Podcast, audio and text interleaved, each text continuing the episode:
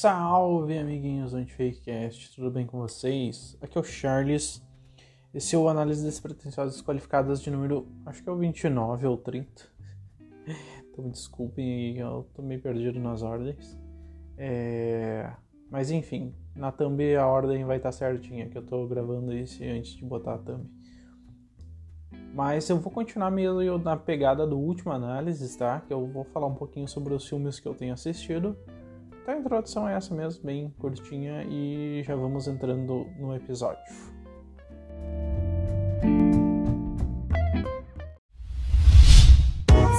A iniciativa Podcasters Unidos foi criada com a ideia de divulgar podcasts menos conhecidos, aqueles que, apesar de undergrounds, têm muita qualidade tanto em entretenimento quanto em opinião, por aqui você tem a chance de conhecer novas vozes que movimentam essa rede. Então entre lá no nosso Instagram, o arroba Unidos, é só escolher e dar o play.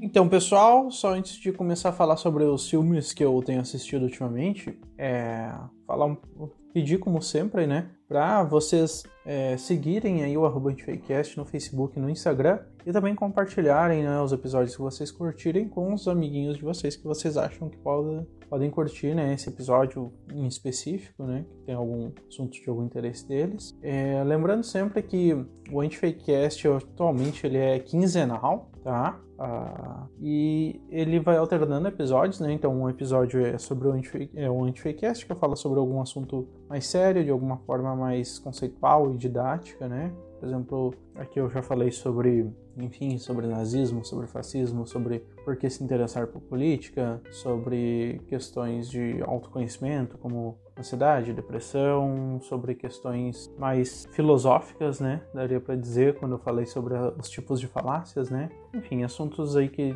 alguns deles são amplamente discutidos nas redes sociais, né? É, e no análise despretensiosos desqualificados, como o nome sugere, é mais um jogar a conversa fora mesmo, como se eu estivesse conversando com, com, um amigo, né, em casa, num bar, sei lá, trocando alguma ideia sobre coisas normalmente ligadas à cultura pop. E o da semana passada e o dessa semana sobre filmes, filmes aleatórios, filmes que eu tenho assistido aí final de semana.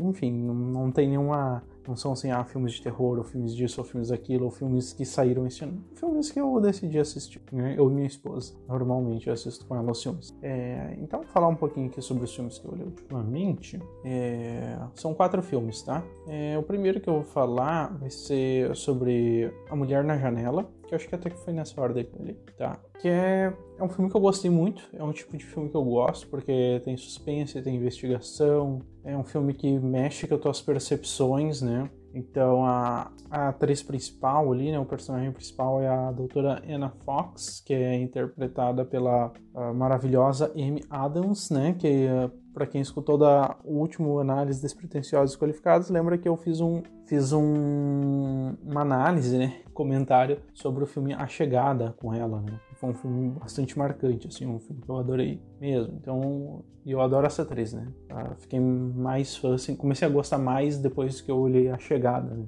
Confesso que até então não, não tinha reparado tanto, mas eu tô, uma, eu tô com vontade de olhar mais filmes dela, porque nesse filme ela também tá maravilhosa, ela interpreta uma, não sei se é uma psicóloga, uma psiquiatra, que, que ela tá tendo algum, algum problema, um distúrbio. Ah, não vou lembrar o nome agora, acho que é agorafobia o nome da, do distúrbio que ela tem. Perdão se eu estiver dando a nomenclatura errada. É, mas enfim, ela não, não pode sair de casa, ela não consegue sair de casa. É isso que a fobia dela faz, ela não consegue sair de casa. Então ela tá se tratando, ela, tu vê ela só conversando com o marido, o que tu acredita ser ex-marido dela no celular. E de vez em quando vem o psiquiatra atender ela, ela toma remédios e tal. Uh, mas daí chegam alguns vizinhos novos, daí os vizinhos novos começam a se relacionar com ela, e parece que é uma família bastante problemática, que é um menino que, que enfim, que, que apanha do pai, que é, que é, um pai muito rigoroso, né? Uh, esse menino é o Ethan, que é interpretado pelo Fred Hatchinger. Confesso nunca tinha visto na minha vida, mas os pais dele são atores excelentes também, né? Que é o Gary Oldman, né? Que pra quem não sabe é o cara, é, se não me engano, ele faz o aquele pessoal, pessoal aquele policial que interage com o Batman, né? O policial aquele que mais parece com o Batman. Não tenho certeza, mas acho que o nome dele é Gordon, né? Não tenho certeza. Então eu não sou o maior fã de Batman. E se eu estiver errando o nome, vocês me perdoam. Perdoem. E ele também interpreta o Sirius Black, né? Você dispensa apresentações, porque é o padrinho do Harry Potter. E a mãe, né, desse rapaz é a Julianne Moore, né? Que é a, a, no, nesse filme o personagem dela é a Jane. Aí a Julianne Moore também dispensa apresentações lá. A, inter, a, trabalhou também no, nos Jogos Vorazes. É, tem um outro filme que ela faz a esposa do Steve Carell também, que é excelente. Uma comédia romântica que eu não lembro o nome agora, mas já vi umas cinco vezes. Eu adoro aquele filme. Uh, enfim, o elenco é muito bom, também foi um dos motivos que eu escolhi esse filme. É, é o tipo de filme que eu, que eu gosto, assim, é um suspense, tem muito mistério, tem investigação. Então, essa família é problemática e essa mulher, às vezes, a, a forma dela talvez interagir assim, em sociedade, né? A doutora Anna Fox, que é essa interpretada pela Amy Adams, é ficar olhando o que está acontecendo na rua pela janela e tal. E ela vê, começa a ver algumas coisas, né? Reparar algumas coisas que estão acontecendo na, na casa desses vizinhos, né? A, a Jane, né? Que é, que é a mulher de, desses vizinhos aí, vai lá na casa dela também, vê se ela falou com o filho dela e tal, e o filho dela vai procurar ajuda lá com ela, e parece que, que o pai tá batendo nele, alguma coisa assim, né? E acontece algumas coisas estranhas ali, ela testemunha um crime e tal, né? Uh, isso não é spoiler, está na sinopse do filme do, do, da Netflix. E só que ela, quando ela vai falar, chama a polícia para falar do crime, eles vão lá e parece que ela tá viajando, que o crime não aconteceu, que ela tá vendo coisa que não existiu. E é muito estranho, tu começa a pensar se realmente é ela que tá viajando ou se realmente aconteceu e estão usando a condição né, psicológica, a condição clínica dela, né, para desmerecer o relato dela, né, pra, e para fugir do crime, é, o autor do crime, né, se livrar. É um filme bem interessante, eu gosto desse tipo de filme. É, eu indiquei para meus pais, eles olharam não gostaram. A minha esposa também não curtiu tanto, mas para quem gosta desse tipo de filme, eu gostei bastante, eu achei excelente. É, o outro filme que eu olhei é Alemão, é um filme brasileiro, Uh, enfim, é, como os bons filmes brasileiros, um filme policial, um filme que envolve tráfico, né? mas é, todos os anos só pelo meme, mas o filme é muito bom, gostei bastante do filme. Que é sobre, uh, é, baseado em fatos reais, né? Claro que nem tudo aconteceu exatamente como o filme relata, né? O filme deixa isso bem claro, que é baseado em alguns relatos, em algumas investigações jornalísticas, né? Mas a princípio tinha um, um grupo de cinco policiais, né? Trabalhando infiltrados, né? Na, na favela do Alemão, né? Uh, ah, para quem não lembra, houve aquela pacificação, né? Entre aspas aí, uh, da favela do Alemão e tal, uh, visando os Jogos Olímpicos que ia ter no Rio de Janeiro e tal, né? Isso foi, eu acho que o filme se passa em 2011. Ah, não vou lembrar, gente. É, mas explica ali, dá toda a contextualização e mostra até algumas cenas de, de, reportagem, uh, de, enfim, de apresentação de jornal, assim mesmo, relacionadas a, a questões políticas da época, né? Então dá para se situar bem, né? Mas eu, minha memória é péssima, eu não lembro. Mas achei, achei o filme muito bom, né? Então, tem cinco policiais infiltrados lá na favela alemão e, uh, de repente, o, o nome verdadeiro, a identidade verdadeira deles vaza, né? Vaza para os traficantes e eles começam a ser caçados, né? E eles têm que se esconder e tentar dar um jeito de sair dali. E, enfim, acontece muitas coisas, muitos dramas. Eu achei interessante as personalidades, né? Cada policial tem uma personalidade diferente. Tem o policial que dá a entender que ele é corrupto, que ele não tá nem aí para os métodos dele, né? Que é um estilo meio miliciano. Tem outro policial mais jovem que ele dá a ideia de ser, de ser aquele uh, algo mais assim é, idealista, assim, né? Não, a polícia tem que as coisas certinho, e daí a gente vai pacificar o morro e vai ficar melhor para todo mundo, para toda a comunidade. Aí mostra o lado dos traficantes, mostra o lado da comunidade, né? Tem muita gente da comunidade, né? Que não é traficante, que é trabalhador, que é morador, que tem muito mais medo da polícia do que dos próprios traficantes, né? Então mostra esse, esse, essas versões, assim. Aí tem o outro policial que dá a entender que no passado ele agia de uma forma assim que não era mais adequada, mas ele estava arrependido, estava tentando mudar, né? Aí para citar alguns atores aí mais famosos que, que participam do filme, tem o Cauã Raymond, tem o Caio Blá, né, o Gabriel Braga Nunes. Uh, e eu achei realmente muito bom, muito bem feito, tanto a história quanto a interpretação, é, a interação, esse, essa abordagem de alguns problemas sociais sobre vários aspectos, várias visões diferentes, né, sobre vários ângulos diferentes, eu achei bastante interessante. É um filme que eu gostei bastante, recomendo, recomendo que assistam. É, continuando aqui, uh, eu olhei também Samurai X O Final, tá? Ah, eu tô devendo um, um anti-fakecast, não, uma análise das pretensões desqualificadas uh, só sobre os filmes live action do Samurai X, né? Que é o Ororoni Kenshin aí, né? No nome original em japonês. É, que é o único. Live action de anime sempre, uh, via de regra, sempre ruim. Muito ruim. Uma merda. Você tá aqui. Dragon Ball Evolution, horrível, horrível, o pior de todos. Death Note, quase tão ruim quanto. E Full Metal Alchemist, pelo menos não é tão viajado, não é tão diferente, né, do anime, quanto os dois primeiros que eu citei, porque os dois primeiros que eu citei é só o nome que é igual ao anime, né? O resto, tipo, é tudo diferente. O Full Metal Alchemist se preocupou até, tem alguma alguma semelhança, né, alguma uh, fidelidade à história original, mas é ruim também. não salvou, continua sendo ruim.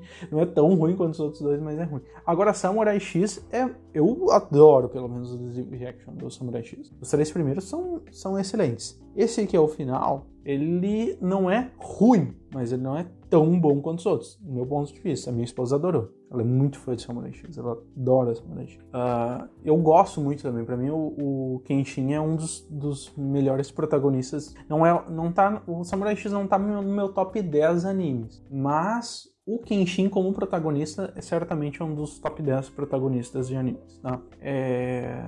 Mas enfim, Sobre o filme, então, os três primeiros, acho que o primeiro dá uma introduzida, né, naquela questão do.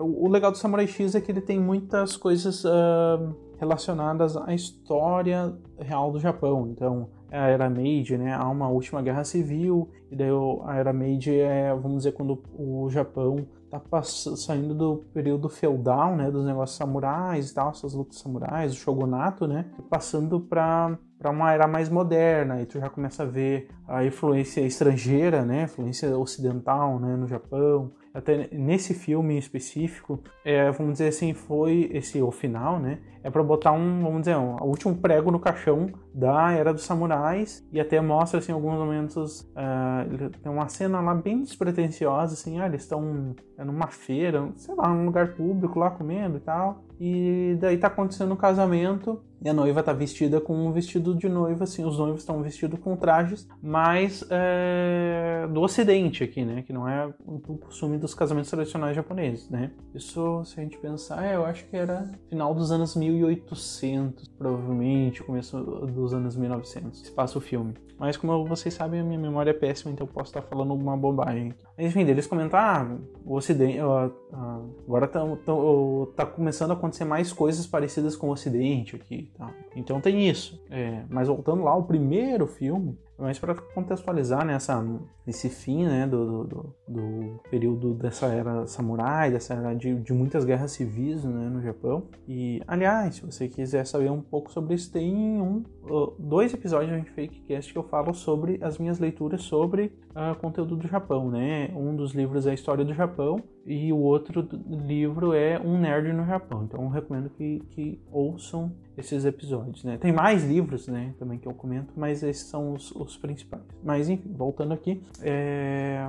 então é mais uma questão de conhecer o Kenshin, conhecer, né, ali era um, o Hitokiri Battlesai, que é o retalhador lá o Pica das Galáxias lá, que matava todo mundo e tal. Ele era um grande espadachim, uh, um grande samurai, né? Então ele matou muitas pessoas, a sangue frio e tal. E ele tá querendo se redimir e ele começa a viver como um andarilho, né? Daí o nome Rurouni Kenshin, que é Kenshin o andarilho. Uh, e a espada que ele usa não tem fio, ela tem o fio do lado contrário, né? Que é chamada de Sakabato. Então mostra isso, ele é um cara muito gentil, ele quer se redimir, ele se recusa a cortar de novo, né? Uh, e os filme 2 e 3, ele tem um. Eu não me lembro muito bem o vilão do primeiro, mas é um dos, dos primeiros vilões ali mais fortes que aparece no anime. Uh, e depois, eu acho que no final desse já dá um gancho para o conflito dele com o Shishi, o, o, Makoto, né? Que é um cara que, que, enfim, também lutou nessa mesma guerra que o, que o Kenshin lutou e tal, e ele saiu todo fodido, né? O cara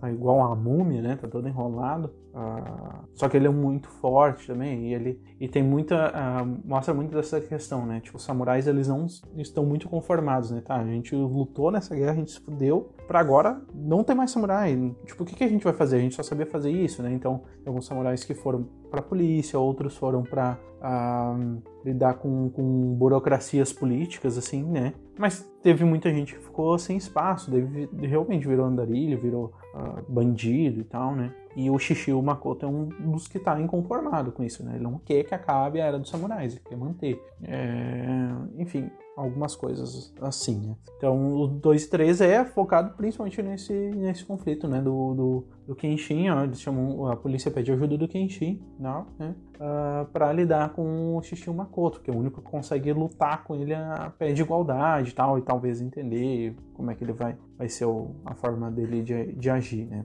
Por ele também ser um, ter sido um samurai sanguinário. É, e esse filme, o, esse, esse o final, ele não tem ligação com esse conflito entre o, o Kenshin e o Makoto, enfim, outros conflitos do outro filme, mas ele serve assim tanto para botar essa, esse último prego no caixão dessa era do, dos samurais, quanto para explicar tudo que não havia sido explicado até então. Ele explica a origem da, a, das cicatrizes, né, do, do Kenshin, né, a, a cicatriz que ele tem na, na bochecha ali, que é um formato de X, que daí deu o um nome, né, para essa tradução, né, essa, essa adaptação que, o, que, o, que, os brasileiros fizeram do nome, né, Samurai X, é, que é a marca, que é a marca registrada dele, assim como ele é identificado. Uh, e também fala um pouco mais sobre o passado do, do Kenshin, né? Enfim, ele foi casado e tal, e num conflito lá ele acabou matando a, a própria esposa. E o ex-cunhado dele, então, né? Que era uma, uma adolescente, uma, bem uma criança na época, né? Presenciou, viu que ele matou e tal. E desde então ele dedicou a vida dele para ficar forte para um dia ele se, se vingar do Kenshin. Então ele se tornou um grande mafioso da China Uh, enfim, ele construiu um império, né? E, e, também se tornou um grande lutador, um grande espadachim. E ele tá agora tá atrás de vingança e tal, ele começa a causar um caos e tal. Só que toda a motivação dele, ele, ele só se preocupa em matar, uh, em vingar a irmã em matar o Kenshin. Uh, ele vive para isso, tipo, tanto é uma das coisas, ah, depois que ele, que ele matar o Kenshin, foda-se, né? A, a, fortuna que ele construiu, a máfia, a organização, ele, a vida dele é para matar o Kenshin, para se vingar da irmã. Então, isso não é uma novidade, né? Se abordado em obras uh, japonesas, assim, anime, né? Sempre tem essa. A gente vai ver em muitos animes né, essa relação bastante é, sentimental, assim, de, um, certo, um certo fascínio, assim, né? Entre, entre irmãos, né? O Sasuke e Itachi, é, vamos lá, outros irmãos assim que tem essa relação muito. Enfim, no Naruto tem muito, né? Essa relação do, dos irmãos né, entre o, entre o clã Uchiha falei do Sasuke Itachi, mas tem muito, né? Depois quando conta a história dos Uchiha tem, tem bastante disso. Agora só porque eu falei nisso eu não, não tô lembrado de outras relações, mas, mas tem bastante, bastante isso. Talvez você tenha uma, melhor, uma memória melhor do que a minha, você vai lembrar de outros exemplos é, dessas relações né? entre, entre irmãos uh, nos animes, né? Agora eu tô olhando Black Clover, por exemplo, tem um personagem que eu, por acaso, não lembro o nome Talvez vocês vão escutar a minha gata tentando entrar aqui. É, mas ele é, é, fissurado na irmã dele, que é a Marie, Marie, tá? É, e, viu, eu lembro o nome da irmã dele, porque ele tá sempre falando dela, mas não lembro o nome do personagem. Mas, enfim, tem outros, outros animes que Mas, enfim, esse, esse personagem é o Inishi, se eu não me engano, e ele, a vida dele é, é se vingar do, do Kenshin. Eu achei o filme bom, tá? É... Mas assim, eu não achei tão bom quanto os outros, porque ele ficou meio com aquela cara de. Uh, fazer uma comparação aqui, por exemplo, sabe o que é o filler pro anime? É. Ficou com a cara de filler, porque assim, história não tem tanto, assim, porque não tem que contar. Tipo, o cara aparece, ah, eu eu quero, eu sou foda e eu quero me vingar do Kenshin. E o, o filme o todo fica girando em torno disso, sabe? Então ele tem muito mais luta, muito mais cenas de ação do que os outros filmes e muito menos histórias sendo contadas, assim, ou uma trama ou alguma grande reviravolta, assim, não tem muito, assim, é uma história bem uh, reta, assim, né? Bem linear que o começo do filme já te, já te deixa bem claro que vai ser. Sei lá, o filme não, não te surpreende, não tem nada assim muito. Uh, tem algumas questões assim para tu entender, né? Tem algumas questões assim de, de uh, rivalidades, guerras entre Japão e China, assim, que faz um pouco mais sentido, mas de resto é, é isso, é baseado na, na, na, vingança. E daí eles vão lutando, vai aparecendo personagem que ele matava, vai aparecendo personagens isso, aquilo, e eles vão lutando e vão se matando, e é isso aí, tá? É, mas é bom, é bom, para quem, principalmente para quem é fã, né, do, do anime, gosta da. ou assistiu os outros filmes e gostou, né? Vale a pena assistir. É. Agora, o último filme que eu olhei foi hoje, até, né? Hoje eu digo o dia que eu gravo, 20 de junho de 2021. O último filme, acho que foi o melhor do de todos os filmes, esse vai ser o melhor. Não foi por isso que eu deixei ele pro final, foi porque foi o último que eu olhei mesmo. É um filme bem complexo, bem complexo mesmo. É um filme mais antigo e até fiquei sabendo agora fazendo uma pesquisa aqui breve de elenco aqui, né? Para gravar esse, esse episódio, eu fiquei sabendo que tem uma série né, sobre o filme, que é o filme que eu tô falando, é Os Doze Macacos. É um filme de 1996, é, tá na Netflix, tá, já tem um, um aviso bem grande ali na, na logo na tela de, de entrada ali da Netflix, logo depois que faz o login, né, de que esse filme vai ficar ali só até o dia 30 de junho, então para olhar, então aproveitei e olhei. É, só para citar alguns atores aí, é, o Bruce Willis, que é o protagonista, o Brad Pitt, né, que faz o papel de, de coadjuvante aí, eu considero coadjuvante pelo menos da história, e, porra, o Brad Pitt deveria muito, muito mesmo ter ganhado um Oscar pela atuação dele nesse filme. Ele é perfeito, ele é simplesmente perfeito. Ele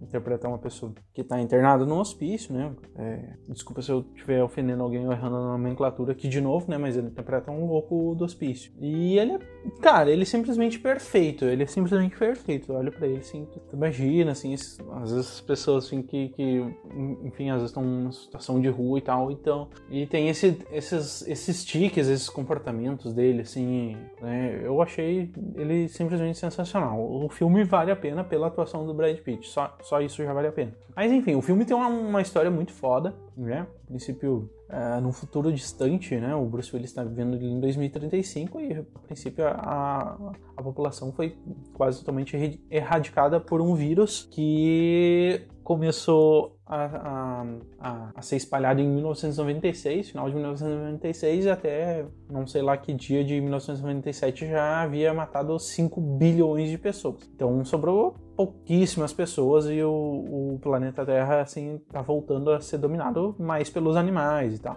né? Uh então tem um grupo de cientistas ali que, que usam um grupo de presos ali meio que como cobaias para mandar as cobaias para o passado para tentar descobrir o que, que havia, que havia para eles tentar controlar o vírus agora, no futuro, né? Agora que eu digo 2035, né? Ou agora do filme. É, e é um filme, assim, bastante complexo, né? Então ele tem, um, ele tem um pouco de distopia, ele tem um pouco de pandemia, ele tem um pouco de uh, questões mais de psiquiatria, de psicologia, né? Do comportamento humano. É, dá para dizer que tem um pouco de política também, né? Ah, e viagem no tempo, né? Viagem no tempo, né? Aquelas, aquelas loucuras de viagem no tempo, o que que, o, tem, o que que causou o que, qual é que é a origem, né? Daquilo que tá acontecendo, será que tá num loop, será que não tá, né? É bem interessante o filme e tem que uh, assistir prestando muita atenção. É bem, tem alguns pontos assim até aqui no final que eu fiquei meio boiando assim, tem alguns pontos que eu achei que o filme ficou devendo em responder,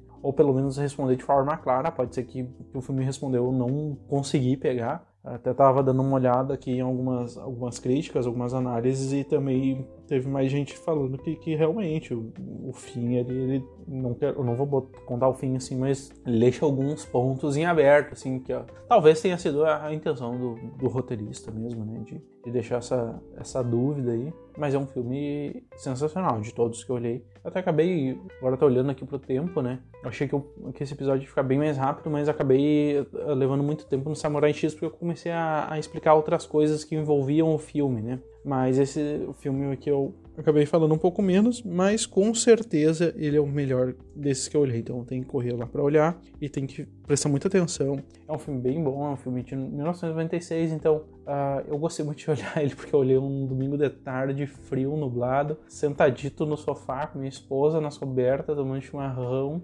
e deu muito aquele clima, assim, uma certa nostalgia de ter alugado um VHS nos anos 90 e sentado com a minha família para para olhar né, o filme naquele momento. Eu gostei bastante desse filme e recomendo fortemente que vocês assistam. Tem um monte de ação e tem tudo isso que eu já falei para vocês. É um filme que, que tem suspense também, que dá várias reviravoltas e é muito bom, é muito bom. Com certeza vale a pena vocês assistirem. É, então é isso, pessoal. Agradeço, né, a, a quem me ouviu até aqui e não sai daí que já já vem o encerramento.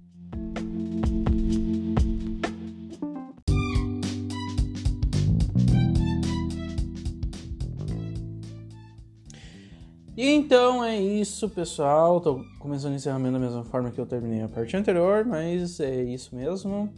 Eu agradeço a quem me escutou até aqui, né? Reforçando, né, aquele pedido para dar aquele follow maroto, né, nas redes sociais, nas plataformas de streaming de áudio, para dar aquele compartilhar aí com os amiguinhos de vocês, para chamar aí na DM para é, trocar ideia, para sugerir temas, para sugerir filmes, para sugerir livros, para sugerir o que vocês quiserem, tá bom? Um abraço a todos, muito obrigado, é isso aí, um beijo e tchau!